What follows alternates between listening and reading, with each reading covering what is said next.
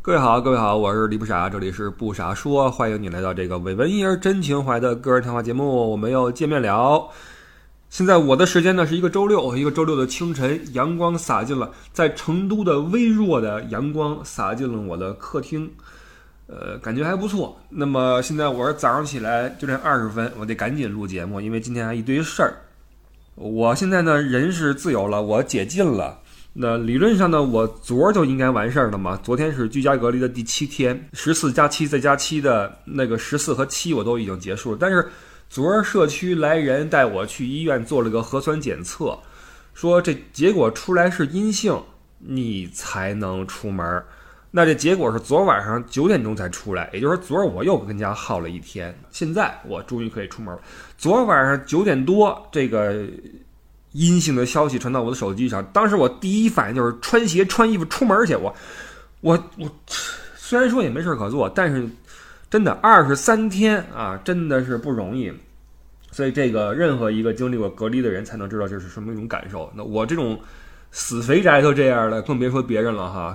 呃，然后这两期节目呢都录得很晚，都是周六才录，这实际上已经是非常态了。通常都是周五录，周六剪，周日上。那所以这隔离虽然说你看似是无事可做，但是实际上这种颓的状态会导致你什么都不想做，你知道吗？就更加的耽误事儿。所以这个这个东西实在是很痛苦啊。呃，然后昨儿我在那个微信视频号上，我不是拍了两个隔离期间的小记录吗？那么昨儿收到一个微信啊的那个私信，是成都某个隔离酒店的医疗组的一个听友给我发消息说：“哎，没想到你是在这边隔离的，虽然说咱们不在一个酒店，但是还是很开心啊。说不是不是开心，但是还是很很惊喜啊，你来成都了。然后说成都欢迎你啊，说那上期节目听得很好玩，因为。”他们是做这个的嘛，在这个这个，在这个岗位上，所以听起来更有感触，说很好玩，然后很有共鸣。谢谢你啊，谢谢你。然后我也向你们表示感谢。虽然说咱们没碰面，但是所有的在这个期间的所有的，呃，在一线的岗位的这些人，不论你是航空的人员，还是地面防疫的，还是街道的，包括志愿者，都很不容易。其实疫情之下，所有人都是受害者，不论你是。给别人测体温的，还是你是被别人测体温，嗯，都是受害者啊！所以这个时候就不要相互为难了啊！咱们还是尽可能的度过这个困难的时期啊！呃，如果能够达成一个相互的理解，是是最好的状态。昨哎，昨儿看一神评啊，昨儿特别逗，看一个神评论，呃，有人提问说，那个现在有两条路可以选，一是在北京啊，一个人孤独的过年。二是拿着核酸报告回家被居家的监测，路怎么走？谁能告诉我？底下的一个神评论啊，就是如果我是你，我肯定在北京待着哪儿也不去。但如果我是我，我说什么也要回家。这太逗了！这句话完全说明了现在的一个情况，就是大家在说别人的时候，我要是你，我肯定不给什么国家添乱，我肯定怎么老老实实待着。但如果我是我，那我不管。那这事儿只要没到我头上，我这个道德制高点比谁都高啊，比上甘岭都高。我跟你说，但是只要是我的话，那我不管。你们发现没有？最近说人乱跑的人少了，就最近有什么新的确诊、新的疑似什么的啊，新的密接，没人说为什么乱跑，为什么不能好好待着，为什么就就非得去这少了？为什么呢？因为随着政策的这个目标的转移和这个形势的收紧，很多人发现，我靠，原来每个人都可能成为所谓的乱跑的这个人，这个炮火容易伤到自己，所以现在说乱跑的人少了。好了，我们不说这个了啊，我们说今天的主要内容。今儿其实呢。因为最近实在是无事发生，你你不能指望任何一个与世隔绝二三天的人跟你说什么新鲜事儿，那真是不可能的。你再怎么喜欢上网、喜欢刷新闻，你也没法跟人家闷着说，我听天怎么，呃，指点江山那，这很难很难啊。尤其是都作为一个旅游博主啊，一个伪旅游博主，你让他二三天不出门，跟你说什么这个街上怎么着，我只能跟你说，哎，昨儿我从窗户往外看，那家好像两口子打架了，只能是这个啊。所以说呢，我跟家憋着干嘛呢？看个电影，看个老片儿。哎，突然发现这个《阿甘正传》这个片子呀，有了一个新的解读。实际上，这片儿，今天是想聊这个片儿的一个影评啊，当然不是我评的，是我看了个影评，觉得很很有意思。这个影评来自一本书，叫《电影批评》，是把这个片子拿出来做了一个样板来分析啊，并不是说说豆瓣、知乎的影评哈，不是那个意思。觉得哎，提供了一个我们可能比较不容易看到的视角。首先说一下这片子的时间，一九九四年，那传到中国，我估计是九四九五的时候。那个时候，说真的，中国老百姓接触到外国优秀作品的途径太少了。那个时候我们还不够发达嘛，而且你想接触到外国的优秀作品，你是要经过你你多少有点被动，对吧？你你你你是一个被动的接受者。那时候是每年十部好莱坞大片嘛，我记得是啊，引进十部，然后电影院上映，这是一线城市。那往后就不好说了。那时候的这个这个精神文化生活的丰富程度啊。堪比一台黑白电视机啊，就是比较的单调啊，单调。所以那时候特别感谢什么呢？感谢各种的录像带和 VCD 的这个引进者啊，呃，当然了，其实就是走私者啊，都是逃离了国家管控的一些一些什么吧，对吧？那时候街上啊，哎，有机会咱们可以聊这个一个很生动的一个一个回忆啊，在北京的新街口，什么卖打口碟。中关村卖那个什么 VCD 啊，什么，然后录像带时代就就更早了，我就没怎么赶上啊。我看都是 VCD，特别感谢这些尽管是游走在法律边缘，或者干脆说是违法的这些啊走私的这个这个文化作品的这些人啊，因为让那个时候的我们选择很少的我们能够啊这个接触到外面的文化，接触到外面的信息。这是一个很难得的事情啊。那么在那个时期呢，我就通过 VCD 看了很多好片子。哎，插一句啊，就是实际上这种情况在今天依旧是存在的，就是慢慢的录像带会被取缔，VCD 会被取缔，可能是被技术所冲击，也可能是被市场所冲击。就是我们有监管部门会会增强管控力度，对吧？所以我们总是还是有一点被动，在文化的这种汲取上啊。那么你们知道最近有一个字幕组被抄了，是吧？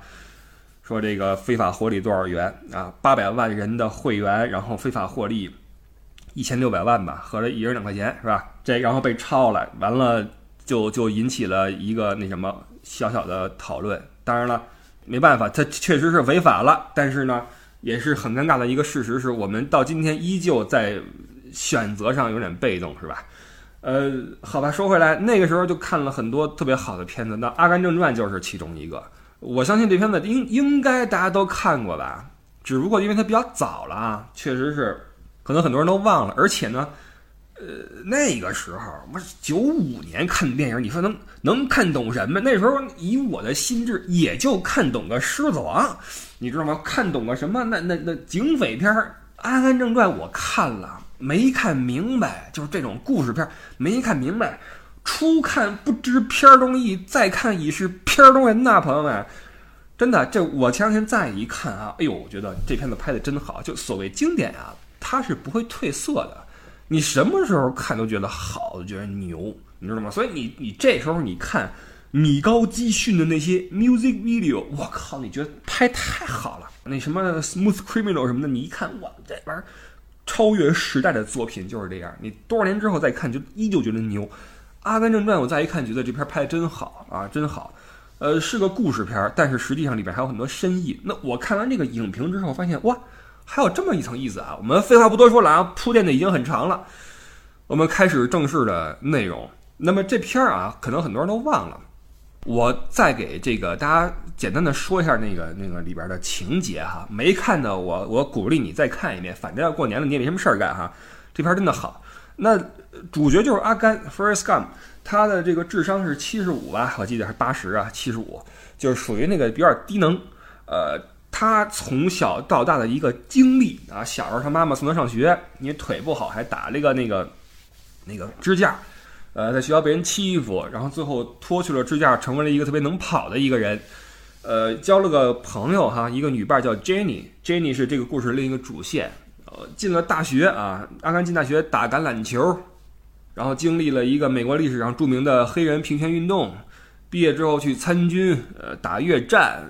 打越战的时候，最好的战友 Buba，还是爸爸呀？这个爸爸死了，然后他救出了自己的中尉，回到了国内。回到国内之后，拿了个国会的勋章，然后参加了一个反战游行，之后成为了乒乓高手啊。然后这个经历了中美建交那一段啊，乒乓外交那一段。但是这一段在这个国内我能看到的，就是付费的这个片源里边啊，这段被删了。你看尴尬不尴尬？你只能通过那些盗版的途径才能看到完整的那个。导演的意图，然后之后这个他又开始呃继承那个爸爸的遗志。爸爸是个传统的，不是传统，就是祖传的一个逮虾的人啊，这么做虾的。然后这个死了，阿甘就继承他的遗志去捕虾，捕成了一个大富翁。之后这个突然有一天觉得这事儿没意思，就开始去跑步啊，跑了三年，一直在路上跑，成为了一个一个步道者，跑步的步道者。然后最后跑腻了，忽然间跑腻了，然后回家。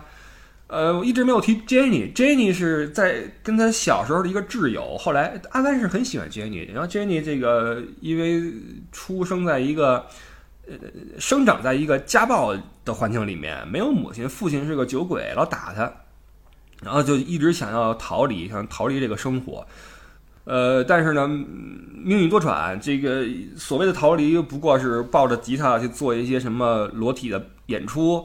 后来参与一些平权运动，后来又四处的去奔波哈。他走的一直是跟阿甘正相反的一条路线。阿甘是按部就班的上学、参军、回来工作；珍妮是我要自由，我要去为了我的理想去奋斗。但是两个人的境遇是一正一反。但是阿甘一直是想和珍妮在一起，想娶珍妮，但珍妮每次接近阿甘之后都要跟他说再见，都要走。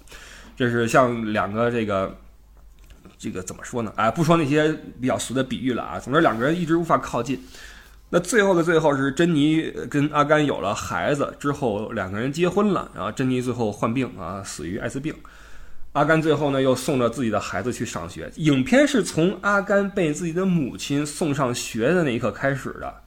呃，大巴车嘛，校校车来了，然后阿甘上车。结束呢，是以阿甘送自己的孩子上这个校车为结束。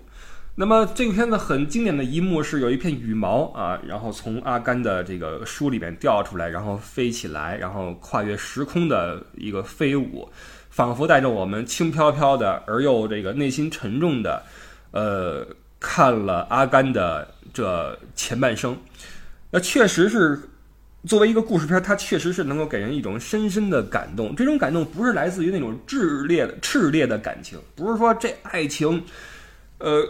对国家的情感、友情不是的，他对爱情和这个兄弟情的描述都很写实，没有那么的呃火烧火燎，但是让你觉得哇，好沉重啊！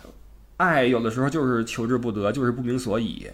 那兄弟情就是这样朴实无华，却又忽高忽低、忽远忽近。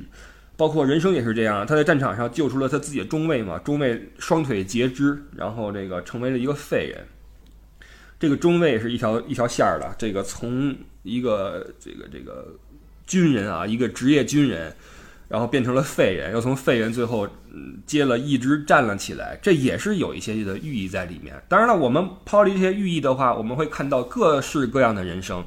阿甘的母亲一个标准的好妈妈，呃，最后是得癌症死了嘛，呃，一直是乐观善良，鼓励阿甘，说了很多很有意义的话，给人一个非常好的印象。最后是离开了阿甘。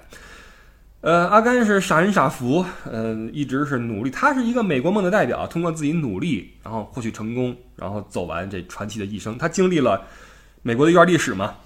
这个片子之所以成功，也是因为他串起了美国从战后的，从战后到八十年代这期间的几乎所有的大事儿啊。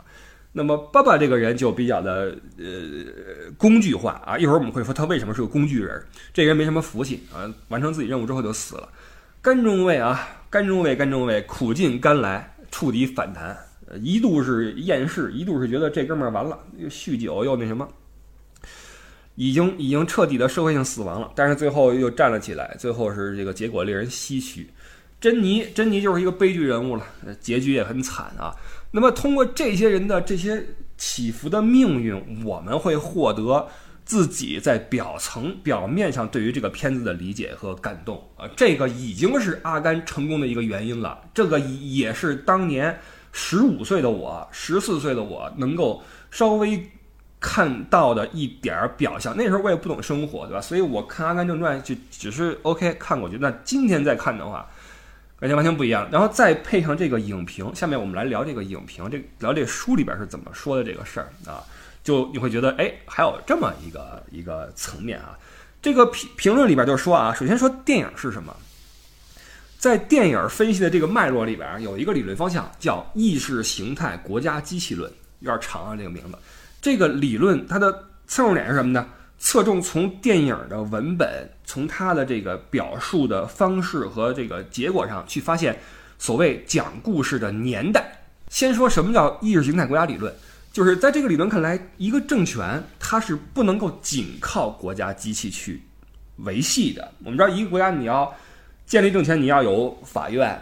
有监狱，有警察，有军队，这是一个硬性的国家的机器啊，是个暴力机器。但是如果你想维系你的统治，你想长治久安，你不能只靠这类机器的工作，你还需要有一个自己的意识形态国家机器。这个机器一般运作在比如说宗教领域啊、教育口、呃、传媒口，包括什么体育什么的哈，一切这种社会文化类活动都要为了一个方向去努力。那么这个舵是谁来把控的？就是。意识形态国家机器去把控，它的作用力是一种非暴力的一种潜移默化的一种输出。只有当这种输出、这种国家机器被你所接受的时候，你才能够认可那种暴力国家机器的存在。你会觉得，哦，这种暴力的存在是为了给我们自由，是为了让我们生活有秩序。你从一个懵懂的人，一个。一个个体到接受这种暴力机器的存在，接受眼前的秩序存在，包括接受你，呃，看到的所有的不公的存在，这是意识形态国家机器的目的。那么，电影这个东西就是这种国家机器的一种重要的宣传的手段。尽管说这种手段它非常的不教条，但是它可以比这种教条的规章制度更有感化力。所以说回来，《阿甘正传》这个片子，这个片儿主线是一个傻子在讲自己过去的事儿。他坐在那个地方，一边吃巧克力，一边给身边的人讲啊，当时如何如何如何。他一边讲自己的故事，一边讲历史。那么看完电影之后，呃，观众所产生的共鸣，才应该是这个电影的目的哈。那么有句话就很有意思，就是重要的是什么？重要的不是故事发生的年代，而是你讲述这个故事的年代。这是什么时候的故事不要紧，这事儿发生在五十年代、四十年代，发生在两千年前没关系。但是讲故事的时代才是决定这个故事用什么样的方式被讲述的时代。也就是说，一个事实它被不同的时代的不同目的所引导的时候，它会有不同的呈现方式。在一九九四年的《阿甘正传》，尽管他说的是美国五十到八十年代的故事，但是这三十年。所有的事儿是在九十年代被讲述的，所以这些故事是应该为九十年代的美国所服务的。当时这个片子一出，巨火无比啊，起火，这个拿了无数的奖，十三个奥斯卡提名啊，最佳影片、最佳导演、最佳男主、最佳改编剧本、最佳剪辑、最佳视觉效果。另外收了这个美国电影金球奖最佳影片、最佳导演、最佳男主角，然后这个九八年还入围了美国历史上最伟大的一百部电影。这片火到什么地步呢？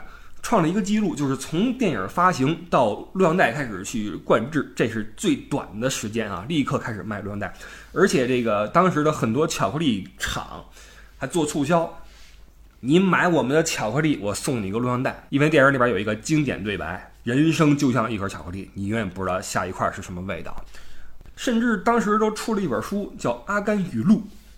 里边是片子里所有阿甘说过的富有哲理的一些话，供人去参阅、去思考，包括各种周边啊，T 恤衫、什么杯子、什么各种啊大卖，就成就这片成了一个神话。呃，不仅是商业神话，也是一个更重要的啊，是一个在美国经历了文化层面的四分五裂以及价值观的不稳定的阶段之后。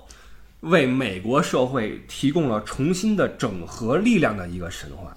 为什么这么说？我们来看看这篇儿，实际上背后是怎么一个故事啊？阿甘这个故事的背景年代是什么？战后啊，冷战，美国已经打赢，打赢是好事儿，但是美国对于美国人自己来说，这个胜利只是一种形式上的胜利。呃，打赢了之后，剩下的是空虚啊，就是高处不胜寒，我没有对手了。苏联一解体，美国失去了实际的对手，也失去了什么？一个道德的对立面。就是如果这个世界上没有了苏联这种在他们眼里边绝对错误、绝对邪恶的存在的话，那我们美国也就不再是绝对的正确和绝对的善良，对吧？我们突然发现，我们好像也不是什么道德标杆儿。完了，又赶上什么经济衰退，然后日本和欧洲崛起，移民大量涌入，然后这个美国的两个天堑啊，一个大西洋，一个太平洋。这种天堑、地理天堑的作用被削弱，因为科技发展了嘛，航空、航海，然后全球一体化、人造卫星等等这些形式，让战不是让这个冷战之后的美国人开始感到担忧，呃，开始觉得有点不对劲儿，所以美国人开始想说，是不是我们哪有问题？就是我们在二战之后是不是走偏了？不论是冷战也好，是什么韩战也好，越战也好，我们怎么了？所以美国整体陷入了一种自我怀疑啊，开始了这个产生了自我矛盾。那么这个时候，阿甘这个人物，生长背景穿越了战后几十年历史这么一个年轻人，又是个弱智，他就可以非常既抽离又真实的去反映美国当时的真实的生活。说它真实，是因为他经历了这些历史，他可以如实的去告诉大家我在当时是怎么样的；而说他抽离，是因为他是一个弱智，他的视角是一种非常客观的主观，就是他尽管用主观的第一人称在表述，但是他因为他是个弱智嘛，他没法在很多事情上有跟我们一样的思考，所以反而成了一种客观的一种观点，让我们从一个傻子的观点去看。这几十年，我们美国人到底怎么了？所以阿甘在这个片儿里边成了一个预言式的人物啊，伊索寓言的预言啊，他成了一个预言，呃，他让我们猛然间觉醒，我们做了什么，然后也能让我们在看完这个片子之后，能够呃忘却过去几十年的动荡，可以在内心中安然入睡。为什么是安然入睡呢？因为阿甘弥补了，或者说这个片子的目的是什么？是弥补了美国社会多方面的裂痕，实现了这个社会里面很多层面、很多矛盾之间的一个和解。《阿甘正传》这个故事片儿以及 Forrest Gump 这个人，成为了一个文化协调的力量，一个治愈性的弥合性的力量。它弥合了什么？治愈了什么？我们来说啊，首先一个最严重的一个问题，美国种族问题。片头阿甘说了：“说我这个名字哈，First Gum，这个 First 来自三 K 党创始人。他说这个话的时候，这个屏幕是是黑白画面嘛，一个老电影。这个电影是一个国家的诞生，这是美国历史上一个臭名昭著的种族主义电影。在这个电影的画面下，在把自己的名字跟三 K 党扯上关系的前提下，这个阿甘登场了。”阿甘在大学时代经历了这个这个这个州长吧，这阿拉巴马州的州长带头反对这个黑人，呃，跟我们白人一样平权，反对受教育。但是阿甘因为是傻子，他不懂，不知道发生了什么事儿，所以他，呃，有意无意间成为了一个客观中立者。他会把黑人掉地下东西捡起来再还给别人啊，他这个行为是中立的，包括他的态度也是中立的。当时的美国在白人世界里面，这种行为是非常非常少的。但是他作为一个弱智，这样做就很合理，很可以被人所接受。那么这个合理性就被电影儿，呃，变成了一个可以缓解一个矛盾的事实，就是白人和黑人的矛盾，我来缓解。那么其次，在越战战场上，阿甘的战友布板，这俩人是一见如故，情同手足。布巴在片里边两次说了这两个人的关系。第一次是说，你知道为什么我会成为朋友吗？因为我们可以相互照顾，我们是一家人。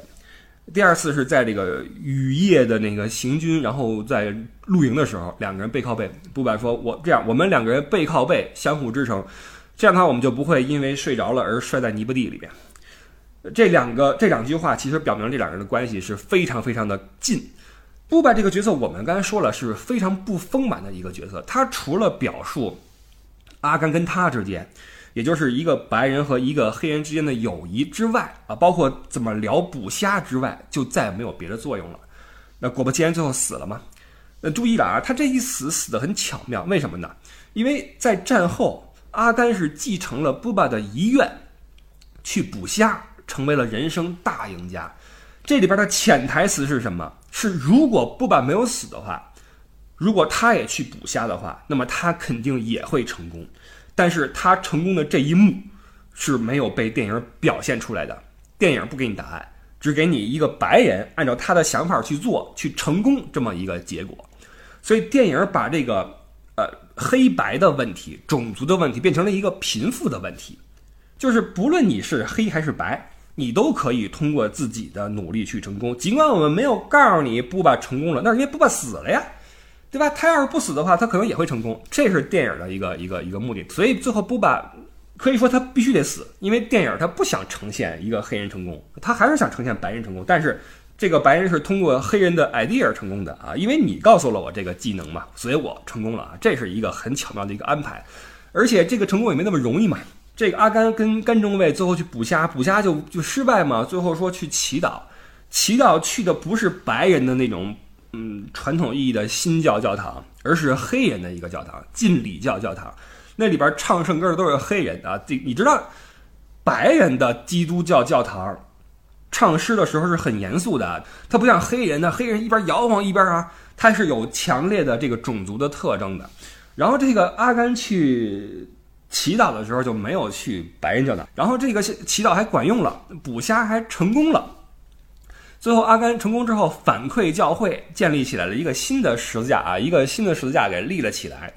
所以这过程是黑人的宗教仪式降服于阿甘，阿甘又呃成功之后反馈黑人的这个宗教，还抚养了爸爸的家属啊，让这个这个这家人摆脱了，因为爸爸的妈妈、妈妈的妈妈、妈妈的妈妈的妈妈。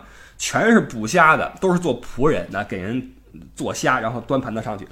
通过这个阿甘的回报，布巴的爸爸的老婆终于不用给人端虾了，而是换了个白人给他来端虾，这就成为了一个融合白人跟黑人两方的这么一个故事，让这个裂痕看起来没有那么的严重。而且阿甘作为一个名字里面骨子里就带着种族主义的这么一个人物，最后成为了一个。反馈黑人社会的这么一个人，这里边就有一个隐隐约约的一个输出的意思是什么？就是阿甘就是美国。尽管美国过去有不光彩的历史，就好像阿甘的名字一样，三 K 党创始人嘛，有不光彩的历史，但是我们可以超越这段历史，成为一个好人。我们可以过去的事儿我们不提了，但是现在我们能做好。所以这就是这个片子在当时这些桥段的真正的。啊，社会目的，当然了，呃，我们只能说九十年代那时候的一个呃愿望是黑白和解，但是真实情况那不可能，对吧？你片儿里你看阿甘所经历的所有的历史重要人物全是白人，没有有色人种，也没有女人，包括在片子里面阿甘去去了那个黑人平权运动的总部，那个黑豹什么总部，那里边的那些重要人物也都是白人。所以你尽管说他的片子的意图很明显，但是他在有意无意间也打了自己的脸。因为你聊了半天你的意图是什么，但是你在表现手法上，我们会发现这片儿里边它是展现了很多珍贵的历史画面吧。美国历史上那些呃大的事件都几乎是罗列了一个遍。但你要知道，在六十和七十年代之间，那个年代的很多的事情你是避不开的。你不仅要聊越战。不仅要聊反战运动，那个时候的黑人平权运动、妇女解放运动在美国都是轰轰烈烈。但是，黑人的民权运动和妇女解放运动在片子里面几乎是看不到的。它展现了那么多历史的重要人物，但是居然一没有马丁·路德·金，二没有马尔科姆，这两个人都是黑人民权运动的领袖。你继续了那么多政坛刺杀的瞬间，为什么没有这两个人最后的那个遭遇？在一九六三年华盛顿的一个民权集会上，二十万人参加。也正是这个会议，马丁·路德·金说的那句名言嘛：“I have a dream。”这次会议秩序井然，乃至第二天，肯尼迪亲自说：“我们这个国家应该以此为骄傲，就是我们能够有序的去聊这么一个事儿，这是我们的骄傲。这么大的一个政治的一个一个一个事件，这么大的一个历史时期。”片子里面都没有提。当然，这两个领袖，一个马尔科姆，一个马丁路德金，这两个人露脸了，方式非常特别，有别于任何其他的这种直接的这种呃表示方式啊。这两个人在片子里面只出现了一个瞬间，就是在阿甘和珍妮去激进黑人民权这个运动总部啊，那个黑豹党的时候，有一个门帘被拉下来，这个门帘上面画着马丁路德金、马尔科姆以及切格瓦拉，只有这么一个瞬间，也就一秒啊。然后镜头很快被旁边的一个一个一个一个肢体冲突给给吸引了过去。那么这在影评看来，这个实际上是对黑人平权运动。的一个玷污，你的愿望是好的，你希望黑白和解，你也讲了这么一个故事啊，凑成了一个虚假的黑白和解，但实际上你自己在内心中都不认同，就是黑人运动这个事实，或者说你干脆就不想提这段，你想为了掩盖矛盾而不提当时的黑人运动有多么的轰轰烈烈。那么很明显的是，到今天为止，黑人平权运动还还是在继续嘛，对吧？我们刚刚经历了这个这个 B L M 事件嘛。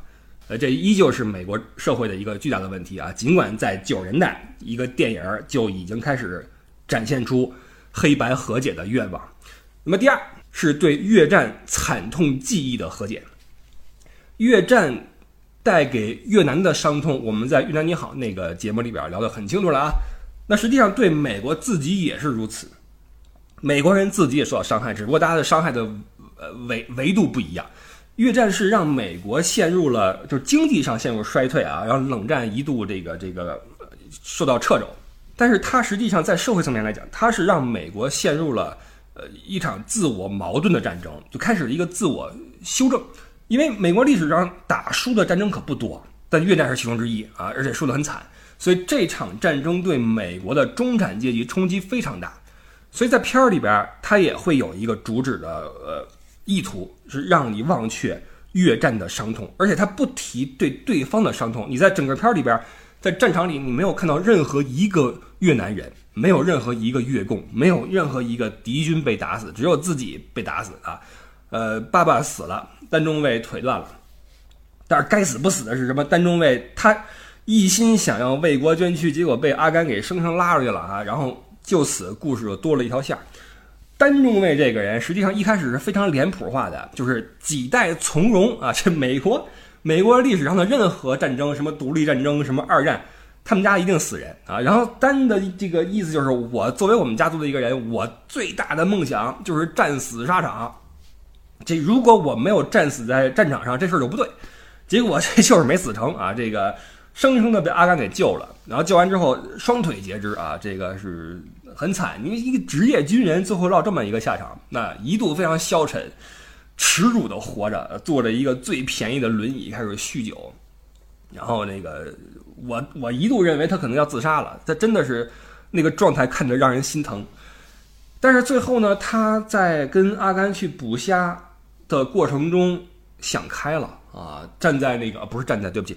坐在那个桅杆的顶端那个瞭望台上面，迎着暴风雨大喊说：“你干不掉我，你还能不能再厉害？让暴风雨来的更猛烈些吧。”这是他的一个心境的一个真实的写照。他曾经在新年夜的时候过得那么的颓，被人所奚落，但是之后他在这个桅杆上又有这样的一个表现。最后因为捕虾，呃，富了嘛。啊，有一个有一幕对我印象非常非常的深刻，就是他撑到那个船的那个船舷上，然后翻身跃入海里面，然后畅快的在仰泳。他说：“阿甘，我从来没跟你说过，我如此的感谢你当时救了我。”他实际上是一度是特别恨阿甘，说：“你怎么能把我救出来？我就应该死掉。”包括我们观影者也在想，确实是合理，他这么想合理，但是。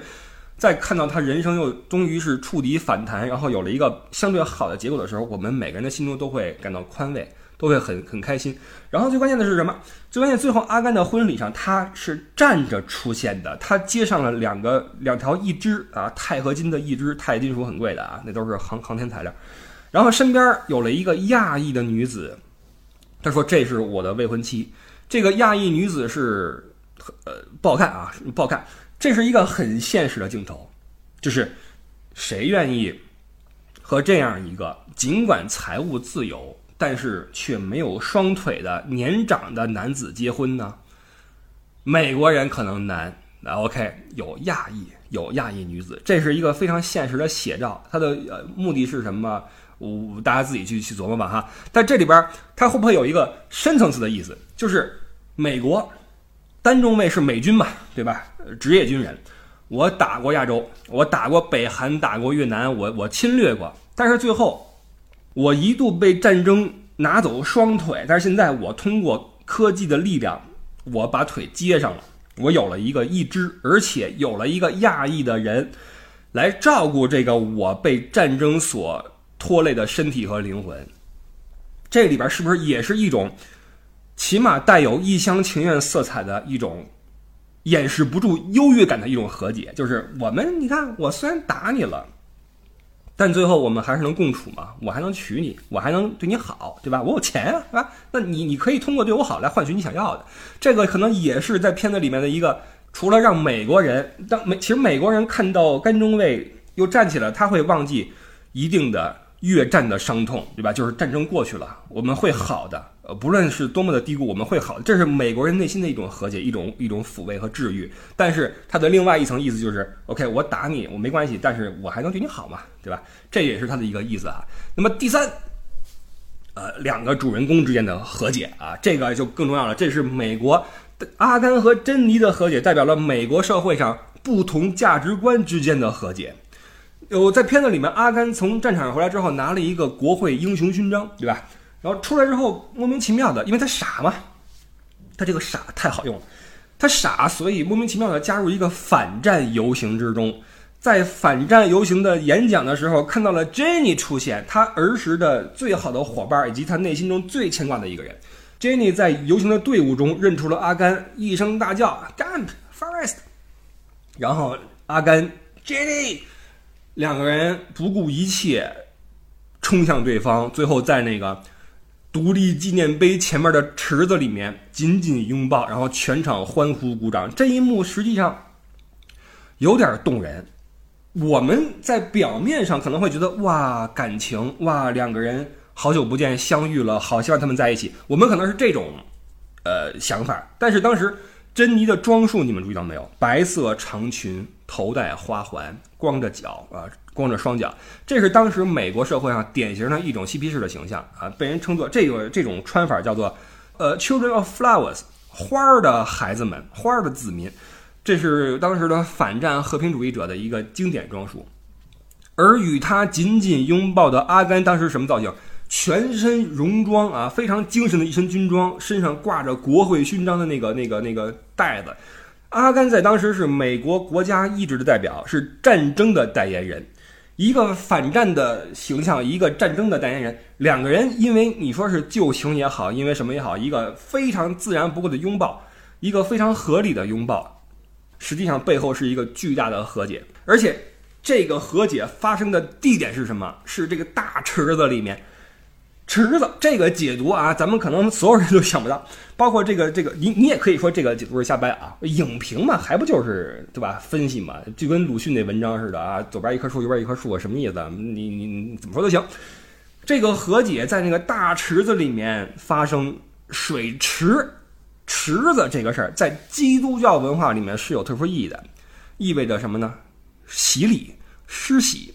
那么这个施洗池给这个和解施洗的池子是美国的代表，这个独立纪念碑前面这个大池子，这就有意思了啊！所以这个结合当时我们讲故事的年代，一九九四年，我们可以看到当时美国社会需要这样一种融合。那么这个融合的背后是什么呢？在人物上是什么呢？在刚才说了哈，这个简介的时候，珍妮从小就渴望的能够自由，呃，祈祷说：“上帝，求求你把我变成一只鸟吧，我要飞去尽可能远的地方。”他从小，他就代表着要逃离、要解放。注意，珍妮和解放是划等号的，所以珍妮最后一路上就是在找各种的解放，呃，人身自由、思想自由、妇女权利的自由等等等等等等。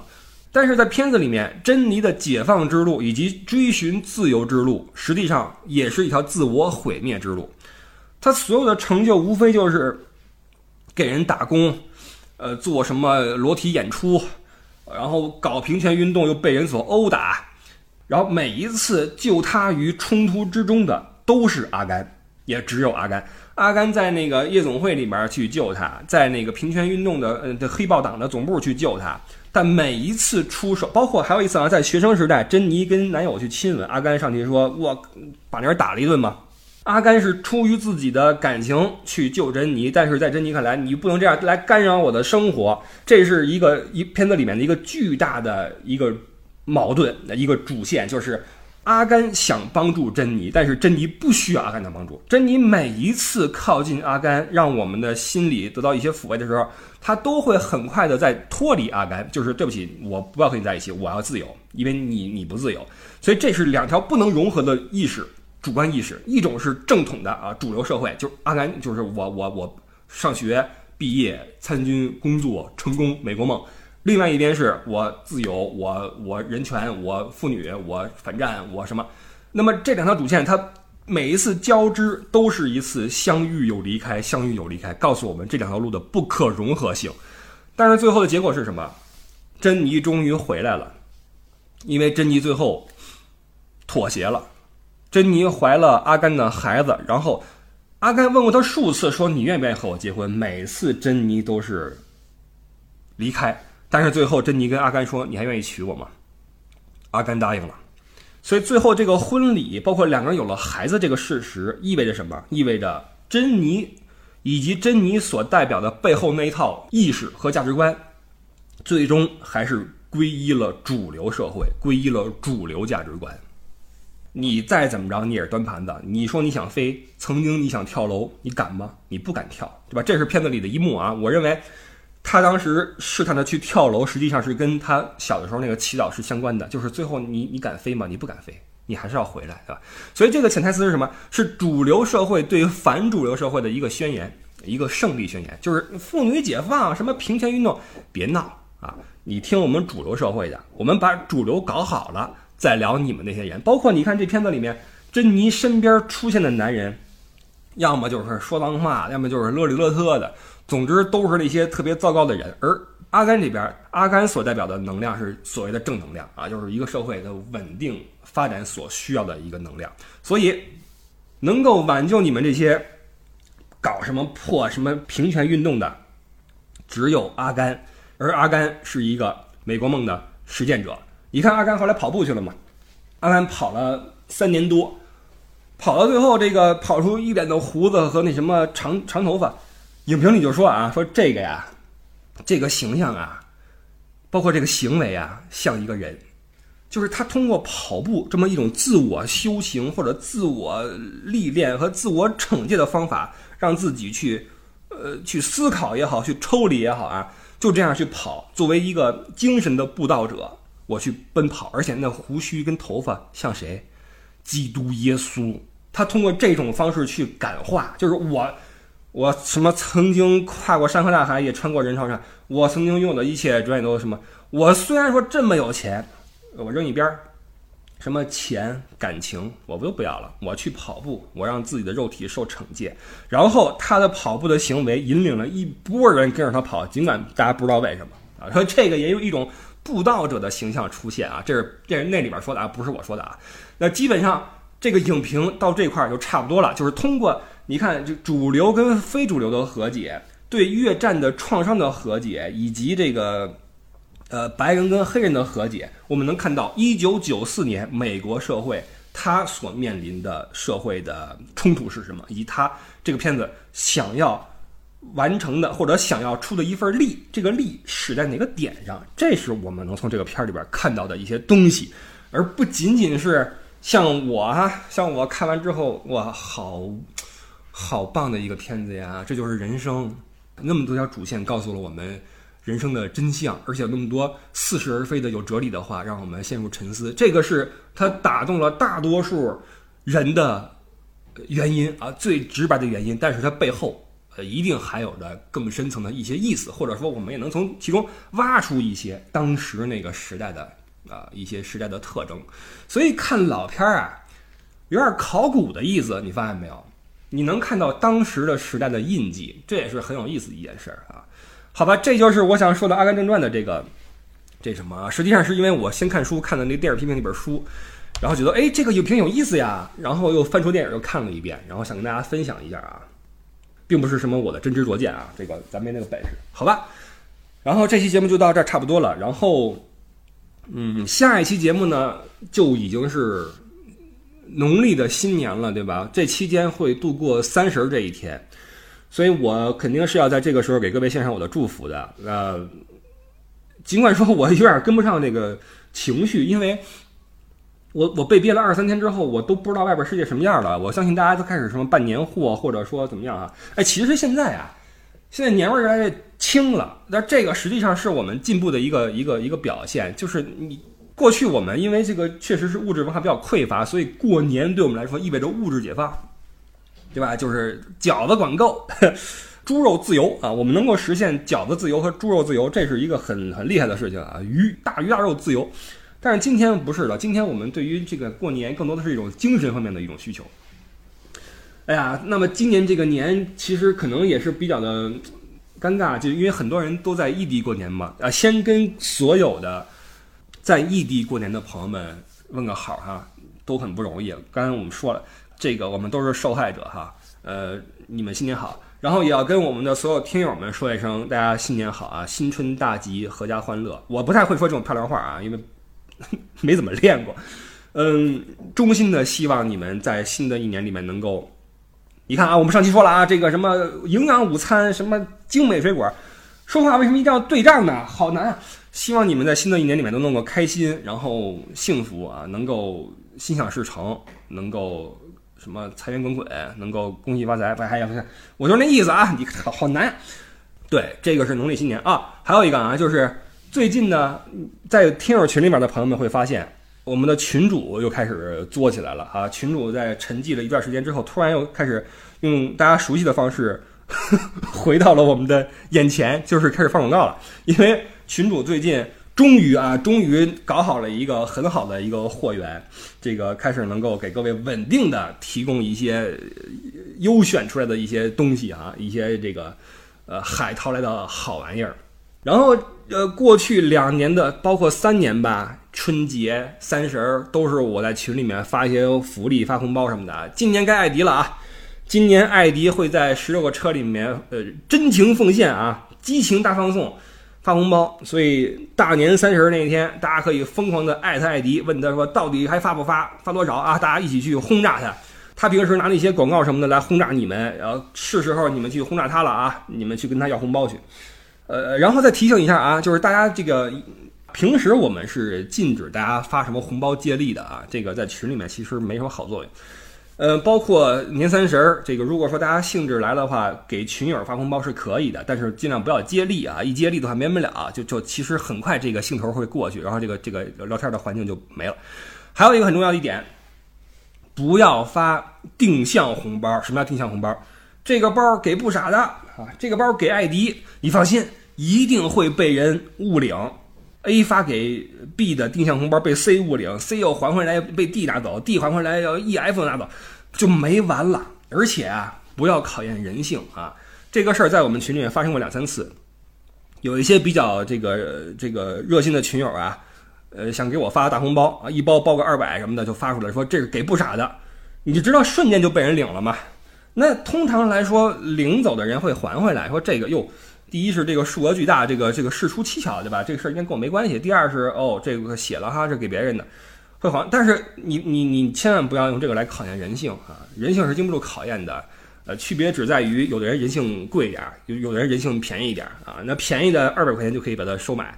我的意思是，那曾经发生过两三次，就是大家一收到这个红包大红包，一看二百块，瞬间退群，消失了啊！这就消失在茫茫人海。这就是人性太便宜了，就是尽管说我们奔着同一个目标来这个群里面成为了群友，但是一旦你给了我机会的话，我毫不犹豫的就要跑路啊！我不讲什么道义，我不讲武德啊！很多人的人性就是这么便宜，所以你千万不要因为在某个瞬间，另外一个人跟你同处同一阵营而认为他跟你在道德水平上也旗鼓相当，这是绝对不 OK 的。所以不要发定向的红包啊，然后包括抢了那几位红包走的退群的听友，如果现在你还是我的听友的话，听到这儿的话，我想说，你这辈子这件事儿将会成为你的一个烙印，你可太丢人了，你的人性就值二百块钱，太便宜了啊！好吧，这个今天的内容到此为止，然后我们在新的一年再见吧。新年是牛年是吧？大家牛气冲天，牛叉轰轰啊！好吧，这个感谢各位一直以来的支持。嗯，其实，在这个元旦和新年呀，对我们来说，更多的是一种对过去那一年的摆脱啊。过去那一年太烦人了，我们都希望能够冲洗冲洗嘛，能够让我们有。新的开端啊！当然，这个事儿还需要时间啊，需要我们所有人献出爱。只要人人都献出一点爱，世界将变成美好的人间。好了，嗯，让我们下期再见，拜拜。